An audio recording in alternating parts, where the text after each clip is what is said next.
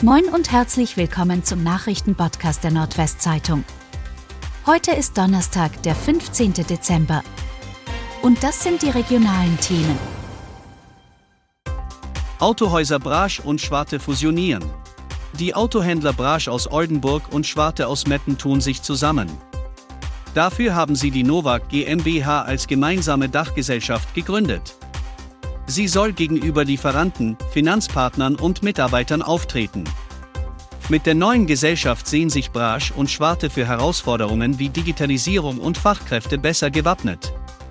Die beiden Häuser bündeln damit zwölf Betriebe und sechs Automarken aus dem VW-Konzern.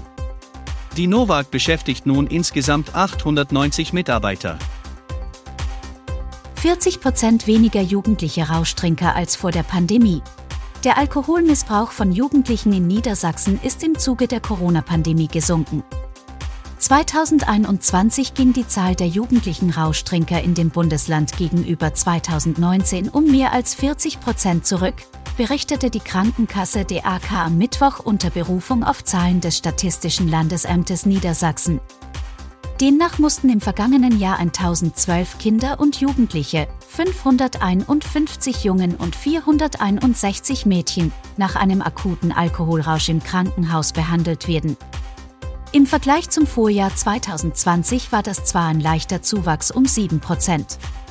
Im Vor-Corona-Jahr 2019 mussten allerdings noch 1735 Betroffene mit einer Alkoholvergiftung im Krankenhaus behandelt werden.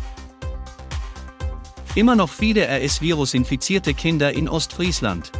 Die Lage bei den mit dem RS-Virus infizierten Kindern in Ostfriesland bleibt weiterhin angespannt. Die Kinder- und Jugendstation der Auricher Oboemius Klinik ist weiter überbelegt, wie eine Sprecherin mitteilte. Und auch an der erheblichen Arbeitsbelastung der Mitarbeiter habe sich noch nichts geändert. Allerdings sei auch weiterhin die Notfallversorgung gesichert und bislang wurde kein Patient, der einer stationären Behandlung bedürfte, abgewiesen. Genauso verhält es sich auch auf der Kinder- und Jugendstation im Klinikum leer. Die Situation sei nach wie vor angespannt.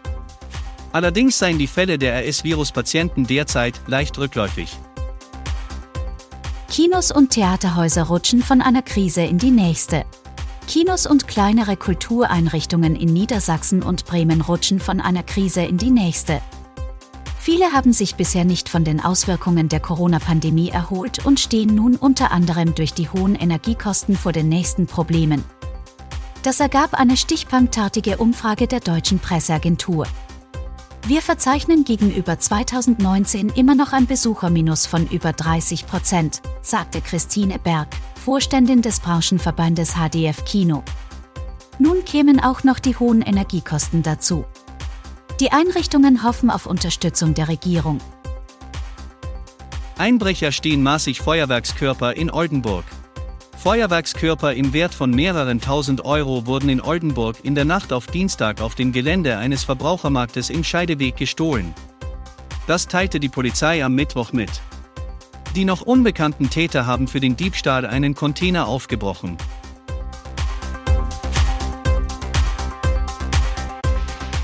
Und das waren die regionalen Themen des Tages. Bis morgen!